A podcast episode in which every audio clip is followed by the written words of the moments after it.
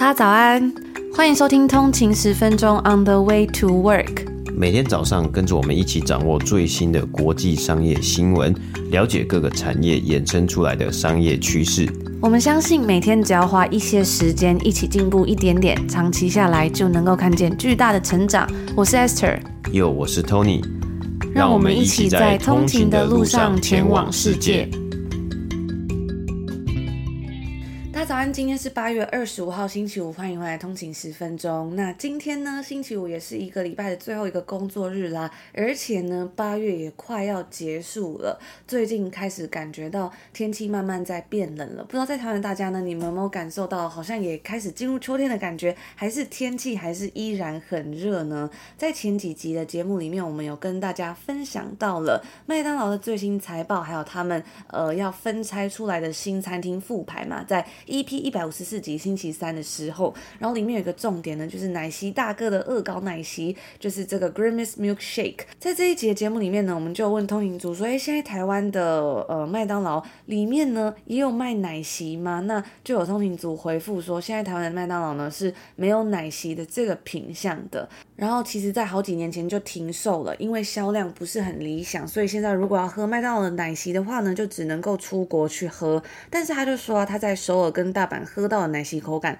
跟当时在台湾喝到的不太一样，比较没有那么浓稠，然后呢也比较稀，就是呃吸管比较容易吸起来的那种液体。那我自己呢是比较少在喝奶昔的，虽然加拿大的麦当劳也是有奶昔的这个品相，但是我每次去点麦当劳的那个套餐的时候，我好像都是喝零卡可乐居多。不过我觉得台湾的麦当劳真的有很多特别的品相啦。那除了台湾的麦当劳之外，还有像是西班牙麦当劳呢，之前有跟大家分享过，就是他们还有啤酒的。选项，然后如果你点外带的话呢，他们还有专门的外带杯，非常的可爱。我们有在我们的 IG 账号跟大家做分享。不知道通勤族大家平常喜欢喝奶昔吗？或者是你们去喝麦当劳的时候呢，你们都习惯喝什么样的饮料？那今天是星期五嘛，今天就要来跟大家分享一些比较轻松，然后我觉得比较适合在呃周末啊或者星期五来收听一些内容。好像很久没有跟大家分享一些英文的 Podcast 频道了，之前也蛮常会有通勤族询问说，哎，有没有推荐什么可以学英文？文啊，或者是比较推荐的 podcast 频道。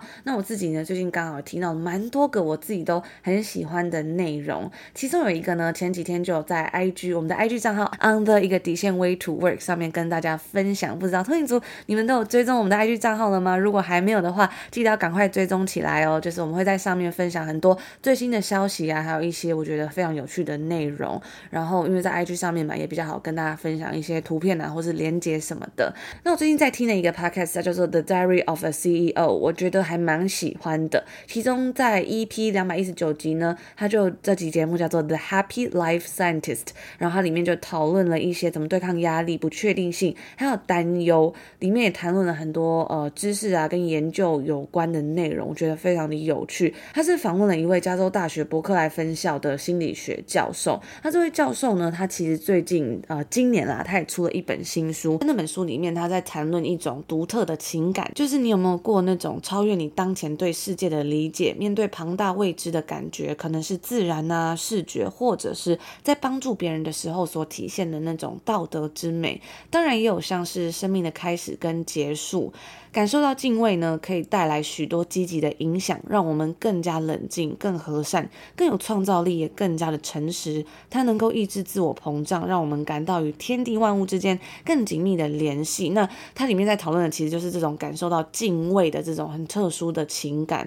在其中那一集节目里面呢，他说到了一段我自己一直以来也都很感兴趣的内容，就是有关于孤独。他就说呢，在世界上有百分之四十的人呢都感到孤独，这对我们的身体很不好，所以我们开始采取各种干预的手段。而他说呢，有一种很有效的方法，就是出门定期散散步。然后呢，他们就对七十五岁以上的老人进行了一项实验，叫做 All Walk，A W E All Walk。然后呢，这个实验跟一般的散步比较不一样的是，它加入了一点元素，就是在散步的时候暂停一下，好好的深呼吸，调整脚步，就类似于一般很像冥想的过程吧。然后停下来看看周遭的事物啊，看看身边微小的东西，然后看看天空之类的。很多数据都显示说，其实超过七十五岁之后呢，会开始变得更加的焦虑跟情绪低落，因为你身边你爱的人正在消失，你的身体也逐渐崩坏，开始面临到死亡。然后经过这个八周的 Awe Week，就是这个 Awe A W E 指的是呃有一种敬畏啊，或者是呃惊叹这种感觉。在经过了他们八周的这个练习之后，就会发现说，这些受试者竟然会感觉到更少的压力、更少的疼痛，然后对生命呢感到更敬畏和快乐。所以我觉得还蛮有趣的。那它这个完整的内容其实还蛮长，大家有兴趣的话，可以到各大平台上面应该都有。然后在 YouTube 上面也有叫做这一集节目叫做 The Happy Life Scientist，然后这个 Podcast 节目是叫做 The Diary of a CEO。那今天我们的节目内容呢，还会再跟大家分享另外一个我最近也很喜欢的节目，所以大家千万不要错过，要听到最后面喽。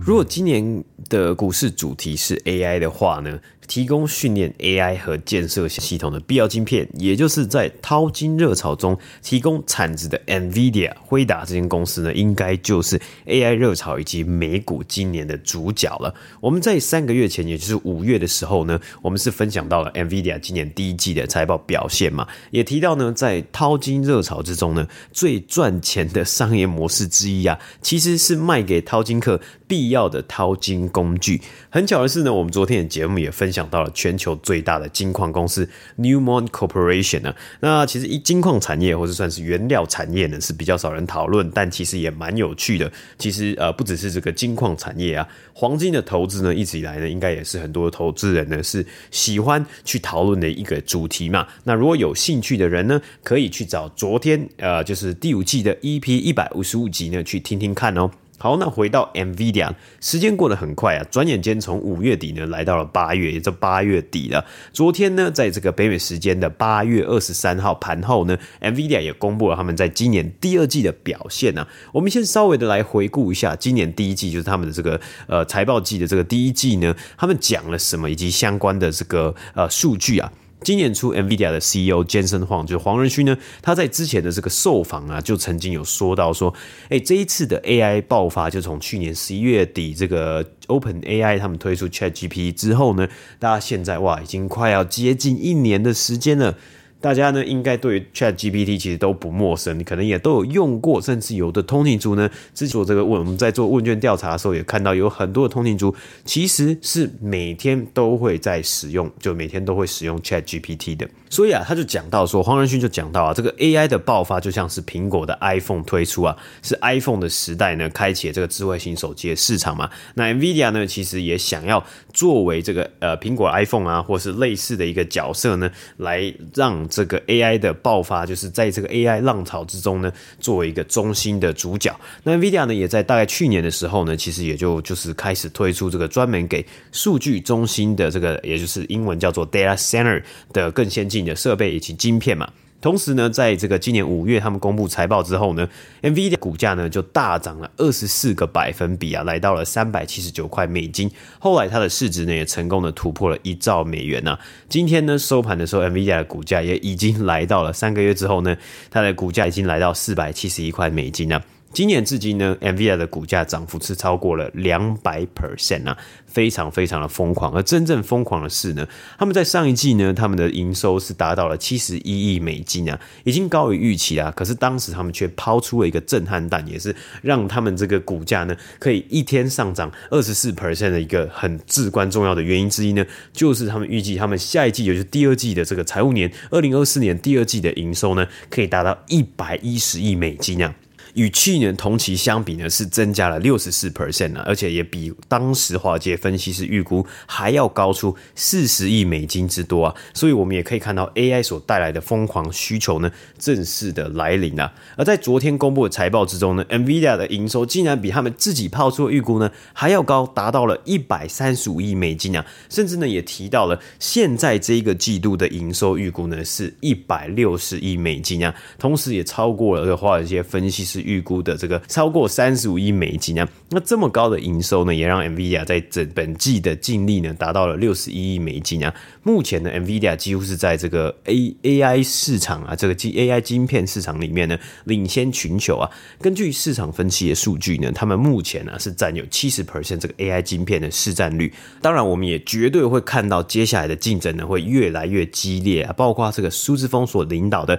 AMD 呢，也要陆续的来推出他们自家。的 AI 晶片嘛。除此之外呢，NVIDIA 最大的客户包括像是提供云端服务以及 AI 系统的科技巨头 Microsoft、Amazon、Google 的母公司 Alphabet 以及 Facebook 的母公司 Meta 呢，也都有。一些公司呢，他们有计划陆陆续续要来研发自己的晶片，甚至推出他们自己的晶片呐、啊。像是呢，Amazon 的 CEO Andy Jassy 呢，也在财报电话会议之中呢，也开始宣传，开始分享说，哎，他们自家的晶片呢，已经到什么样的一个阶段了嘛？不过我们也可以看到啊，这些公司呢，在市场目前比较波动的情况之下呢，有其他的公司，还有大部分的这个商业模式啊，还有商业趋势呢，都是。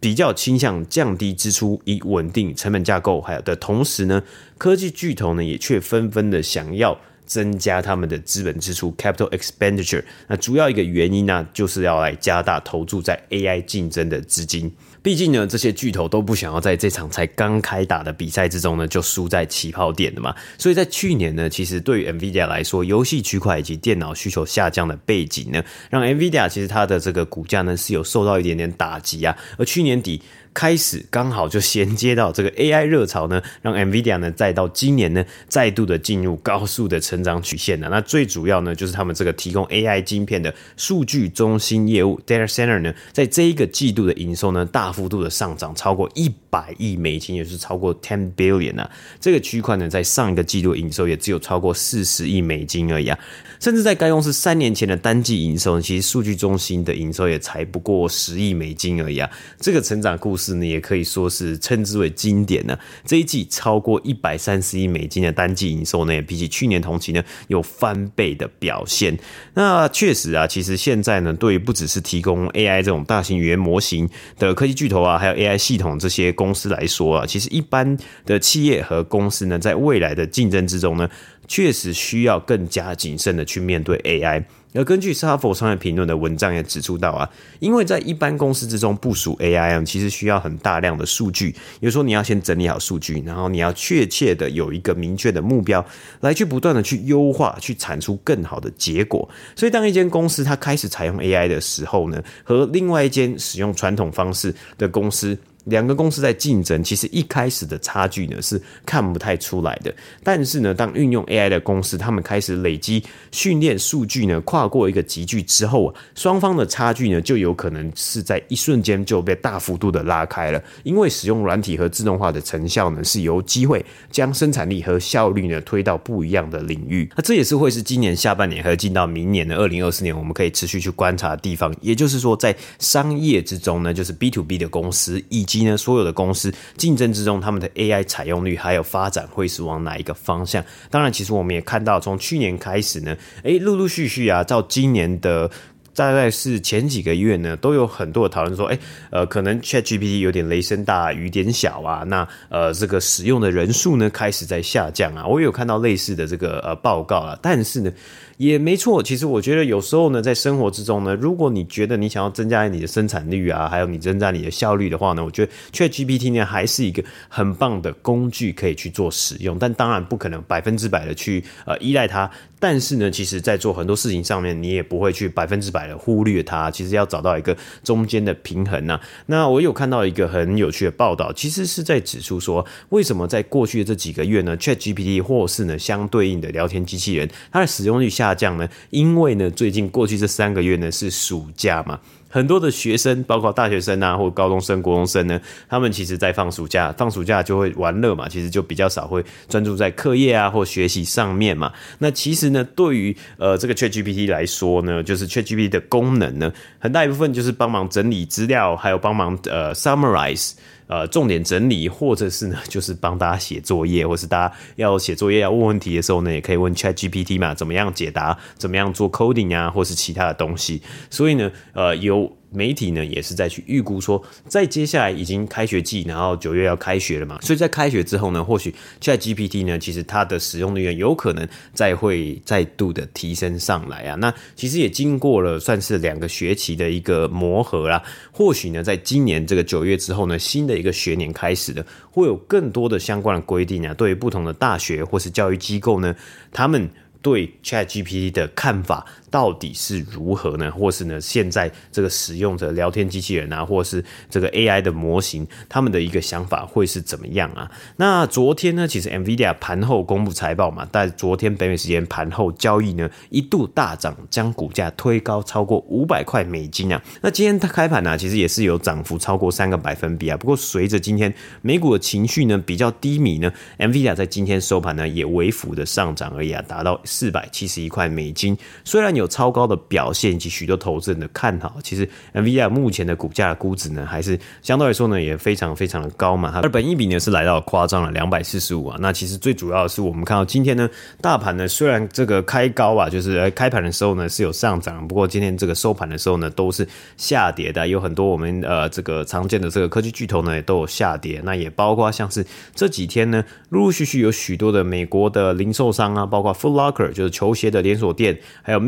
这个梅西百货，以及 Dick's Sporting Goods 呢，这贩卖也算是贩卖运动用品的连锁店呢，他们都缴出了一个比较嗯比较疲软的财报成绩，以及呢开始在警告说，哎，未来呢呃这个消费者的趋势呢可能也不会好转，那这个等于说他们的销售额啊，等于说他们的营收呢也会。这个看到下降的一个表现，那其实呢，Flogger 呢，在这个公布财报之后呢，其实它昨天的股价呢就已经大跌了超过二十个百分比来，也看到消费者的这个消费的习性啊，在。去年甚至到今年也快要结束，这过去这两年也算是已经是两年的时间内呢，呃，消费者的能力还有消费者的荷包呢，大幅的缩水的一个情况之下呢，比较不愿意呢花更多的钱去购买这些球鞋啊，或是这一类的产品啊，那也让 Foot Locker 呢，他们说他们要寄出更多的折扣了，来吸引消费者去购物。那我们也会在下个礼拜的节目呢，跟大家来分享我们在今这个。个礼拜呢，看到呃，北美有许多的零售产业的公司呢，公布财报，他们所看到目前的一个情况如何？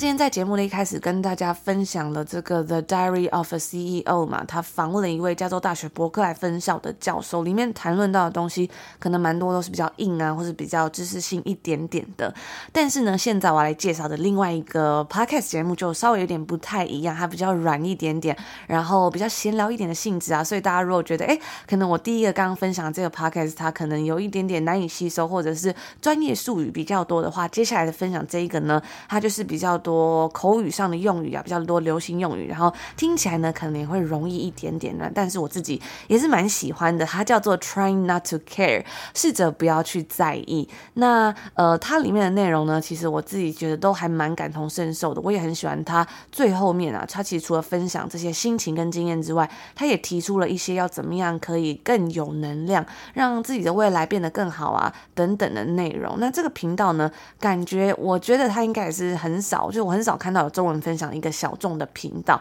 我有一天也是因缘际会之下刚好听到，但是我觉得它有一些内容其实还蛮不错的，也很适合说可以想要练习口语啊，或是流行日常用语的那种真的会用到的英文的一个内容，所以今天呢就来不藏私的分享给大家。那这个 podcast 它叫做 Trying Not to Care 嘛，就是试着不要去在意。它的主持人的名字叫做 Ashley。那这一集节目呢，大约是只有二十分钟，非常的短，也不会呃很难以吸收，就是。比较轻快一点的内容，主要呢是在跟大家讨论说，如果你也是那种会 overthink，容易想太多啊、过度思考，或者是在意太多事情的人，那他分享了一些在他人生之中学到的经验，跟心理健康问题，还有友谊啊，或者是分手以及自我关怀等等的各个方面的小建议。我很喜欢主持人呢，他非常的自我坦诚，跟大家分享他心中的脆弱，让我们有更多的机会去了解说啊，原来或许当别人在做这件事情的时候呢，他背后的原因或者是想法，可能跟我的出发点是比较不一样，就是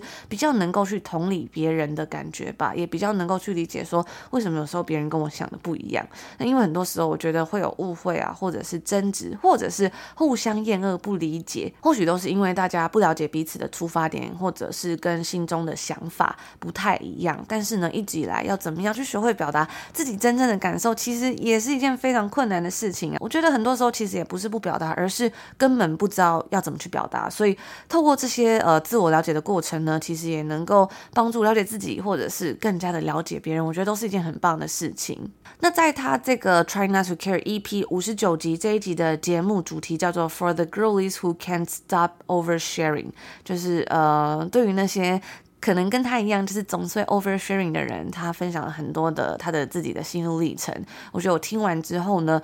有很多不一样的启发跟感想。那这个 oversharing、overshare 指的就是过度分享。不知道大家会不会有这种感觉？就是有时候呢，你可能跟你的朋友聚会玩，然后回到家沉淀一下之后，就觉得哎，我自己刚刚怎么嗯分享了这么多，或者是会觉得有一点罪恶感，不太舒服的感觉。那这个呃主持人呢，他就说他自己就是一个常常会觉得好像有一点 overshare 的人。他说他自己就像一个 open book 一样，他不会害羞于分享自己遇到的任任何挫折，像是心理健康的问题、不愉快的或是有疑惑的关系。那在这边补充一下英文小教室，在这个英文里面呢，open book 可以说是像在考试的时候，呃，我们会说 open book 的考试嘛，开书考的那种感觉，就是直接翻译的话，就是打开书本，然后可以看着书里面去写考卷。那其实呢，如果用来形容一个人，就是说，呃，open book 这个人很 open book，他很人尽皆知、毫无秘密的人啊，或者是他的事情大家都知道这种感觉。比如说，你可以说。哦、oh，My life is an open book。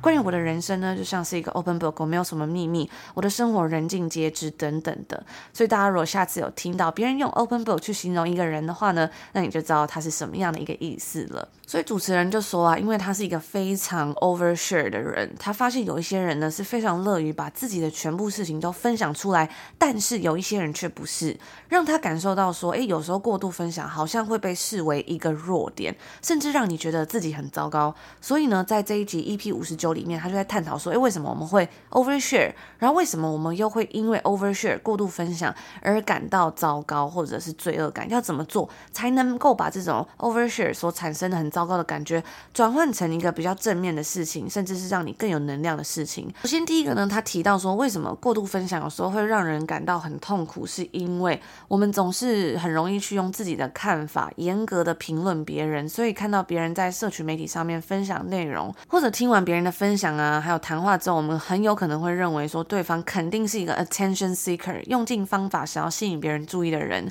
或者中文是说呃很爱刷存在感的人，觉得他们可能只在乎自己的感受。他说或许有些人是这样子没错，但是呢，他认为啊那些分享最多的人，其实或许有可能才是最需要别人去倾听他们、最容易受伤的人。虽然有些人呢在面对到问题的时候可以选择安静，或者是躲藏起来。来，而那些把自己变成 open book 私密的事都分享出来的人，可以去想看他为什么要这么做？因为呢，这么做就等于说允许别人可以进入他这么私密的一个空间，就像在说哦，我希望你能够了解我、听见我，而不是说我今天要分享一堆自己的事情，只是为了要造成别人的困扰，抢走他的镁光灯。啊，当然有几个人，或是有某些人，或许真的是一个 attention seeker，他就是。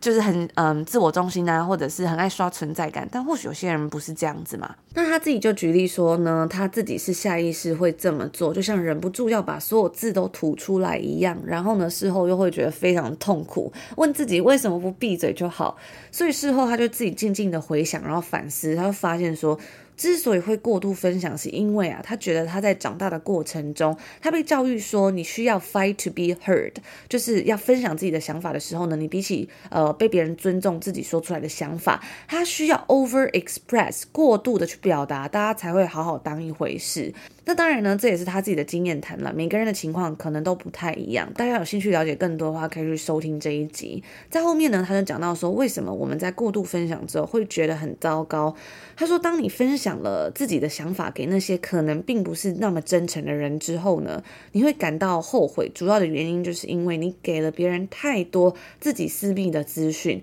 那些人可能不值得听到这些东西，而你却给了别人评论这些私密的内容的机会。当你真心的想要将自己的想法坦诚的时候呢，别人却没有好好尊重你的想法的时候，那种感觉肯定会让人觉得很挫败。当你分享了心中某些部分，希望有人能理解，让自己好过一点，但他们却攻击你的想法的时候，会让人感到很后悔，把心中的这些话拿出来说。因为呢，你希望自己被看见、被了解，甚至希望自己能够融入群体嘛，所以你敞开心胸的分享，但是呢，却忽略了你分享这些话的人，他们是不是值得听到你的这些这么私密的部分？我们要对别人敞开心胸的时候啊，可能背后的原因有很多种，可能是觉得刚好这个时候很适合谈论某些内容，可能是因为你希望能够因此与别人连结啊，变得更加亲密，也可能是你希望自己能够融入群体。总而言之呢，在你 open yourself 的背后，总会有某些特别的原因。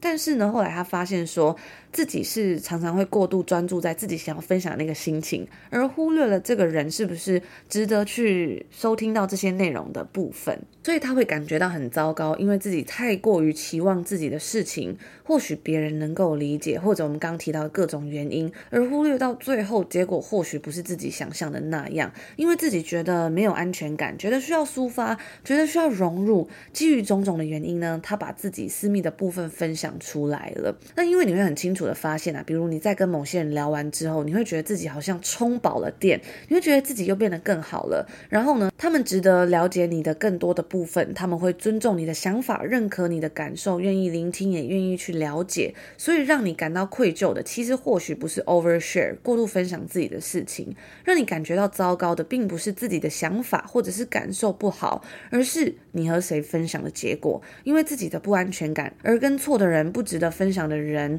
分享。自己最私密的部分，那我觉得像有时候或许有那种感觉，不一定是说你可能 overshare 分享了太多自己的事情，而是你可能哎觉得这个朋友好像还能够相处，然后你跟他出去之后发现哎蛮不对盘的，就会觉得我自己啦，就会觉得哦好像有一点累，然后觉得哦为什么刚刚不待在家里就好了？那说完了这些反思之后呢，他也提到说，其实他认为这种愧疚感或者罪恶感可能永远都不会消失，因为即使大家都在说啊，我们不要去在意别人的看法，但事实上啊我。们就是会在意，对吧？所以更重要的是呢，我们在分享的时候要更有意识，因为这件事情呢，它其实就是一把双面刃。在最后一个部分，它 transition 的谈到了说 the power and the importance of sharing your life，就是前面讲到很多你过度分享可能为什么会让你感觉到不好啊，就是比较负面一点点，然后比较探讨比较多是原因嘛。到最后面呢，他就讲到了是说，诶，那你要把这个东西怎么让它变成一个动动力，或是变得更好？那这是我。在整集节目里面呢，我自己最喜欢的一个部分呢，还记得在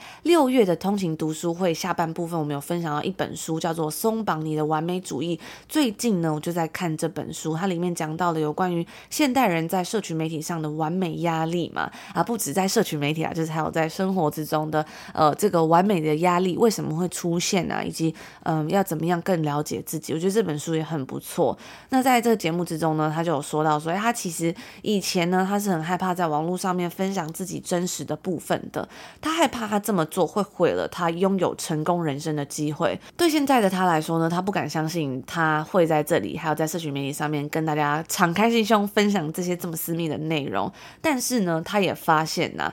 随着现在越来越多人在网络上真诚的分享自己，让他感觉到这件事情好像慢慢变得更加可以接受。人们想要去追踪创作者，看见他们的生活，想要从中找到理解，找到和自己相似的人，找到 inspiration，找到能够启发自己的人，分享自己的生活跟想法呢，其实是一件让人感觉到还蛮可怕的事情。因为这么做，你就允许别人有机会能够去评论你嘛，去 judge 你。但是呢，当你一旦明白这些评论其实跟你自己本身是无关的，你就可以更加专注在自己想要做的事情，然后成为的样子上面，去让更多人听见你自己的声音跟想法，与他人连接，被别人看见，甚至呢，让更多人能够感同身受。这也是他每一次决定要分享，呃，在他的 podcast 或在他的社群平台上面，但是又犹豫的时候，他会告诉自己的事。即使分享了之后会有各种的回应啊，跟反应出现，可能有时候不一定是正面的，但是呢，能够拥有这样的能力。透过这样的方式去帮助别人，告诉别人或许你不孤单，因为某一段话让别人有所共鸣，因为某一个故事让别人能够感到安慰。他说啊，这其实是一件很棒的事情。他说一直以来呢，他自己总是感觉到很孤独，但是如果以前他在他的小时候呢，他能够看到像是现在很多的创作者，比如说呢，像是 Emma Chamberlain，这我自己也蛮喜欢看的这位呃 YouTuber，还有 Kennedy Yorick 这些创作者呢，正是因为有像他们这样子的人，将自己的杂想生活都分享给大家。如果他以前就有看到这些东西的话呢，或许他就不会这么孤单了。他说，以往对于分享这件事情啊，总有一点污名化，大家会觉得做这样的事情，别人肯定会觉得你很自我中心，只在乎自己，都没有滤镜美化，不会看别人的脸色。但其实，或许分享自己的事情，并不是一件坏事。做这些事情的人呢，也并不是每一个人都是自我中心的人。有些人之所以他愿意分享出来，让别人人看见或听见，是因为他们所说的事情呢，是有人需要。听见的，而不是为了自己，是为了别人。他们说出来呢，是为了能够找到志同道合的人，而这并不是一件坏事。后面他讲到这个，我真的很喜欢呢。他就说，一直以来呢，他都在学习，并且重新学习 relearn 的事情，就是他总是要提醒自己说，You will never be too much. You are not too much. Your feelings are not too much. Your ideas, your thoughts, your dreams, your excitement is not too much. 这个 too much 有点难以解释啊，就是有点像是那种你太超过了，你太多了，你太过分了，你有点太夸张了之类的那种感觉。比方说，如果你的老板对你百般刁难，你就可以大声的跟他说：“You are too much. Get out of my office.” 之类这种感觉，所以呢，呃，刚刚上面的段话，他就是在说，你的感受啊，你的想法，你的梦想，你的兴奋，永远都不会太超过。你想要和别人分享多少自己的生活，永远不会太超过。你就是你，你永远不会太超过。你能够敞开心胸和别人分享自己的生活和想法，这样子的能力呢，是一件非常非常美好的事情。无论别人如何评论你，你都不需要为此感到抱歉。而那些他们没有办法与你连接无法了解你的人，那也不是你的错，也不会是你造成的问题。我们无法期望别人能和自己分享的一样多，也无法期望别人如自己一样敞开心胸。正如同他们也不应该期望你要像他们一样封闭。只是因为你和别人不同，不代表这些事就是错的。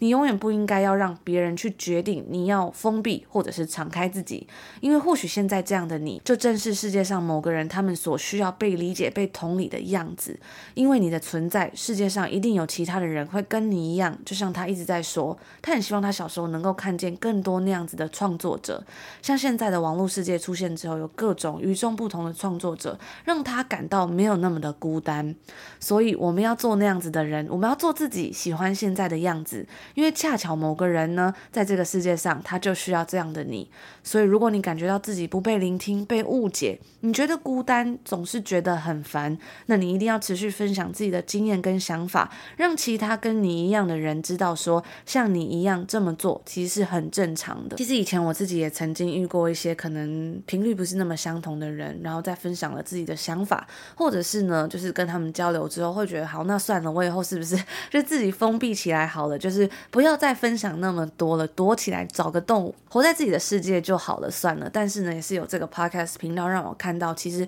在这个世界上有很多跟我一样的。想法志同道合的人，能跟我有一样的共鸣，然后互相分享很多我们彼此有帮助内容的人，所以我觉得，呃，今天这集节目呢，跟大家分享这个频道它的内容，我觉得非常感动，也希望呢，如果你也曾经有这样的想法，就是觉得，哎，自己可能 overshare，或者是觉得自己与众不同，跟别人不一样的人，不要灰心，其实在这个世界上一定有跟你一样的人。与此同时呢，也做一个愿意去倾听他人，给予他们向你诉说的。能力，因为你明白那种种被消音，或者是因为分享自己的想法而感到羞愧的感觉。最后他说呢，希望大家听完那期节目之后，可以明白你的想法和感受啊，其实都是很值得分享给别人的。永远不要因为自己有想要分享的欲望而感到糟糕。他说他能够了解说，我们从过去别人对待自己的经验之中，可能学到了很多，养成了习惯。但是呢，真正在乎你的人，愿意了解你更多的人，他们会愿意去倾听。